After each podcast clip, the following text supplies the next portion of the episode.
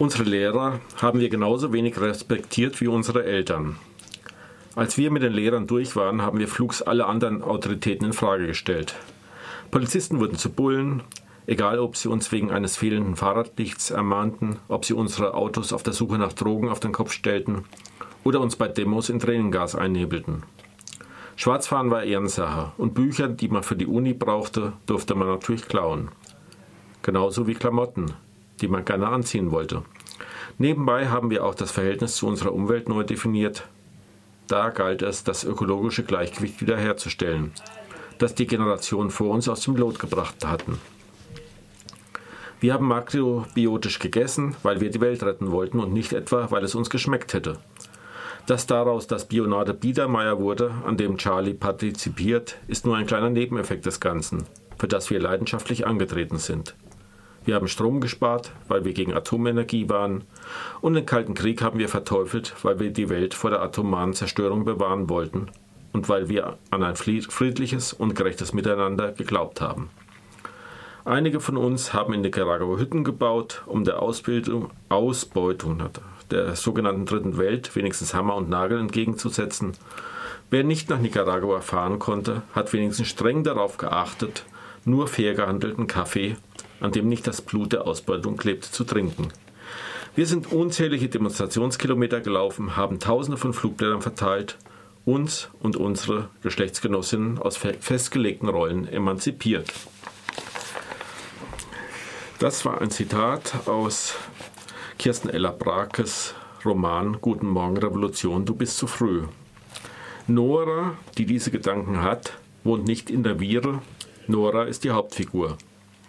Sie fragt sich gerade, ob ihre Tochter Charlie recht hat, als sie ihr vorwirft, erst ein wenig rumprotestiert und dann nur noch an die eigene Karriere gedacht zu haben. Die Tochter hat mit ihrem Vorwurf einen Volltreffer gelandet, das sei hier schon mal vorangeschickt. Die Tochter, das ist die 20-jährige Charlie, die bei einer Castor-Blockade in Gorleben verhaftet worden ist und der nun Landfriedensbruch vorgeworfen wird. Das versetzt Nora, die als Freie für einen Filmproduzenten arbeitet, in Alarmstimmung.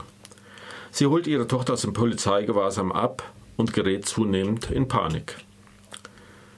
Dabei war sie selbst früher Aktivistin. Bei den großen Anti-AKW und den Friedensdemos der frühen 80er Jahre war sie stets dabei. Sie hat in wilden Wohngemeinschaften gelebt, Geld und Männer geteilt und war im Aktionsbündnis Südliches Münsterland aktiv. Alles scheinbar verdrängt.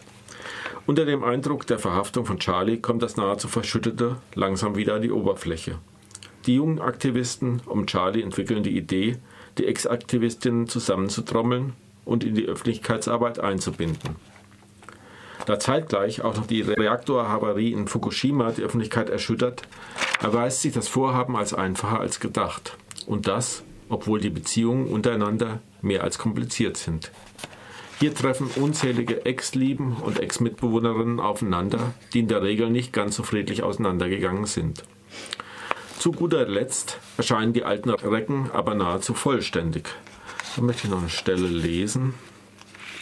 Keiner derjenigen, die am Tisch sitzen, ist heute noch so entschlossen wie vor 30 Jahren, weder im Kopf noch in seinen Handlungen. Aber auf den ersten Blick sind wir auch nicht richtig angepasst. Wir sind nicht richtig drin im System. Richtig draußen sind wir aber auch nicht. Das unterscheidet uns von vielen, die ernst gemacht haben, die heute von Hartz IV leben, immer noch im Knast sind oder tot. Wir sind Professoren, arbeiten in den Medien, sind Anwälte oder Ärzte. Wir haben unsere Ideale nicht verraten. Wir mussten aber auch keine Konsequenzen für ihre Durchsetzung in Kauf nehmen. Wir können uns den Luxus erlauben, sie mit dem einen oder anderen Abstrich zu leben.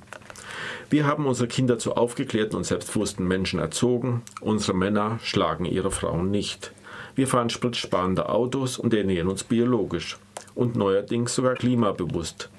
Damit haben wir uns prima eingerichtet. Wir sind eine Generation von nichts verkehrt machen. Aber deshalb machen wir noch lange nichts richtig. Die Unterstützung für Noras Tochter durch die Nichtsverkehrtmacher ist schnell unter Dach und Fach gebracht und dann nimmt das Veteranentreffen seinen feuchtfröhlichen Verlauf. Am Ende wird Charlie natürlich nicht verknackt. Die alleinstehende Nora kommt nicht mit Christian zusammen, aber revivalt ihre Beziehung mit Robert, Charlies Vater, ihrem Ex. Währenddessen wird die enge Freundin Malou mit einem der Jungaktivisten intim. Das ist der Stoff für einen nett harmlosen Fernsehfilm. Kirsten Ella Brake ist ja Film- und Fernsehproduzentin. Na dann mal los. Guten Morgen Revolution, du bist zu früh, lässt leider jeden Tiefgang vermissen. Über die guten alten Zeiten wird zwar geplaudert, aber in einer erschreckenden Oberflächlichkeit. Deshalb erfährt man über die 80er Jahre wenig. Vieles wird angesprochen, doch weder Beschreibung noch Dialoge liefern Erkenntnisgewinn. Die Hauptfigur Nora wirkt ein bisschen naiv und ziemlich unpolitisch, trotz ihrer bewegten Vergangenheit. Da ist man schon fast froh über die netten Umweltaktivistinnen rund um die Tochter Charlie, die wenigstens engagiert sind. Eine über die AKWs hinausreichende Kritik an den sozialen und politischen Verhältnissen scheinen sie auch nicht zu haben. Aber vielleicht sollte man das Buch einfach ganz anders lesen. Nämlich als tiefen Einblick in das Seelenleben einer Generation von Ex-Aktivistinnen aus dem grünen alternativen Spektrum, die später Karriere gemacht und teilweise ganz oben angekommen sind. Leute, die sich mit notorisch gutem Gewissen in dieser Gesellschaft eingerichtet haben, Leute, die Gesellschaftskritik mittlerweile als persönlichen Angriff begreifen. Nora wäre dann das ein phänotypisches Exemplar einer Spezies, die sich gerade in Freiburg besonders breit gemacht hat.